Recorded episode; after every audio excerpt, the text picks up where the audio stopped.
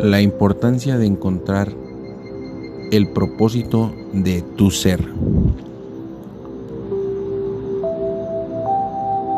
En el mero placer de estar vivo. Y cuando sientes esa plenitud, he ahí las inquietudes. Cuando llegan las preguntas, ¿quién soy yo? ¿Qué hago aquí? Te invito a seguirnos en estos podcasts donde daremos respuesta a muchas e infinidad de preguntas.